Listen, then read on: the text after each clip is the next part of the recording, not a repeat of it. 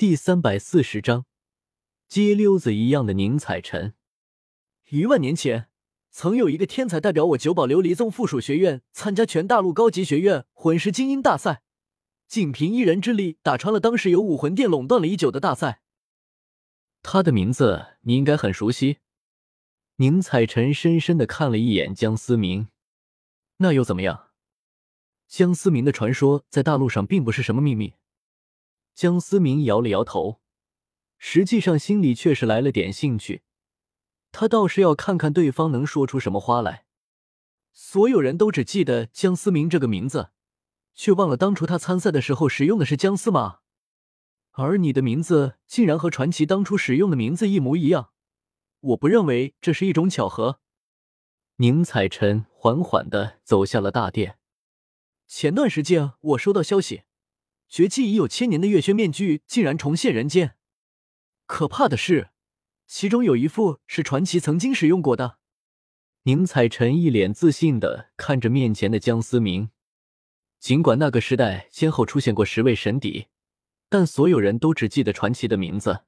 也许很多人不理解，但是从那个时代遗留下来的大师里都清楚，江思明之所以足以让人铭记，并不是因为他有多么的天才。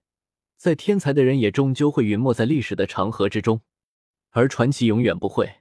这个世界因为他才延续到了现在。宁采臣眼神中充满了狂热，不仅是因为他身为天剑的传承者，更是因为对江思明的狂热崇拜。这和我有什么关系？江思明没想到在这遇到了自己一个小迷弟，不过对方到底想表达些什么呢？宁采臣笑着看着江思明。万年前传奇神秘失踪，没人知道传奇到底是死是活。不过，身为天剑的传承者，我敢肯定传奇并未死。一万年了，天剑的威力不断的增强。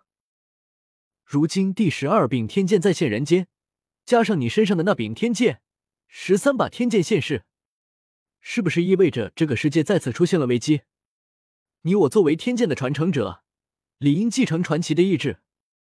宁采臣重重的拍了拍江思明的肩膀，满脸诚恳的说道：“我去。”江思明忍不住叫了出来。刚才他还以为自己的身份暴露了，搞了半天，对方跟自己说这么多，只是跟自己科普吗？你之所以起江司马这个名字，应该也知道当年的事情吧？或者说，你传承的源头和传奇有着相当密切的关系。”宁采臣一脸自信的说道，仿佛一切都在自己的掌握之中。我，江思明一时之间不知道怎么回答。眼前这个自信的家伙，内心直呼：“你他妈真是个天才！”不用多说，你我皆是传奇意志的继承者。宁采臣一脸看着同道中人的样子。江思明原本还想说些什么，但看着对方一脸狂热的样子，又放弃了。怎么解释吗？难道说自己就是江思明？说不定对方还以为自己在侮辱他的偶像，搞不好还要打一架。既然你我都是当代天剑的传承者，自然应该互帮互助。从今以后，你和我就义兄弟相称。现在哥哥有点麻烦，做弟弟的是不是应该搭两把手？宁采臣突然情绪一变，有些奸笑的看着江思明。我就知道，这逼果然没安好心思。江思明微微挑了挑眉，好家伙，刚才跟我扯了半天的大义凛然，原来还是有求于自己。九宝琉璃宗都解决不了的事情，你觉得我能解决吗？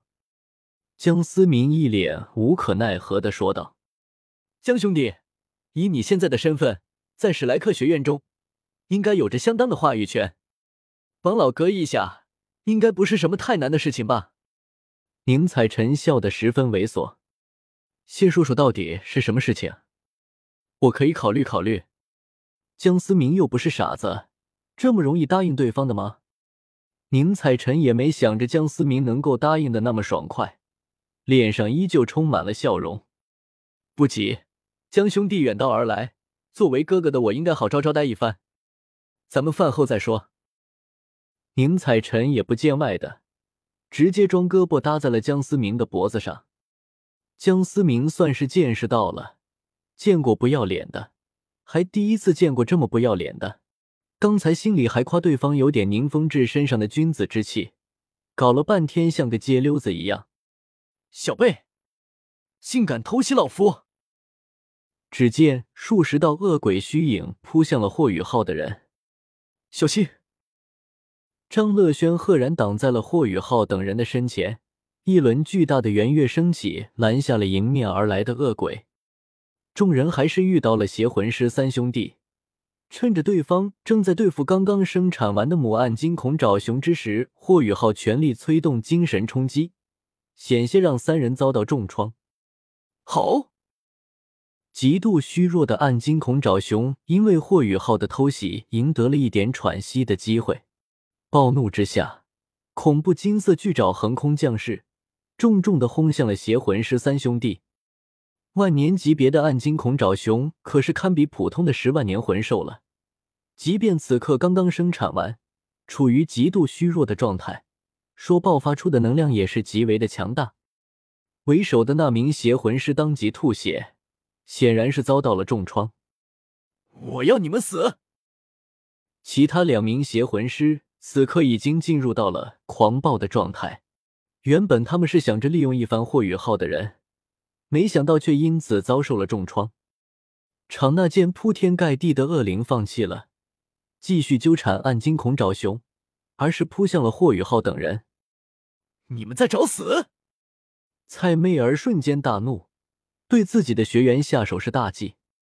张乐轩看着近在咫尺的恶灵，深呼一口气，九个魂环缓缓的悬浮了出来。张乐轩身后的众人也是万般惊讶，没想到自己的大师姐竟然已经达到了封号斗罗级别。三十岁的封号斗罗，恐怖如斯。灿烂的圆月散发出圣洁的光辉，那散发着邪恶气息的恶灵完全遭到了克制。那恶灵消散而弥漫着的阴森气息，被争相赶来的恶灵全盘吸收。只见恶灵的数量越来越少，然而邪恶的气息却丝毫未减。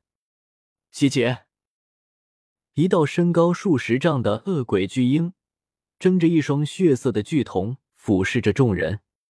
啊，好吃！漆黑的大手仅是一瞬间，就将张乐轩身前那轮圆月击得粉碎。孽畜，给我住手！蔡媚儿大惊失色。九十五级封号斗罗的实力全面的爆发开来，好！然而那头已经陷入狂暴状态的暗金恐爪熊怎么可能轻易放过蔡媚儿？恐怖的巨爪再次袭来，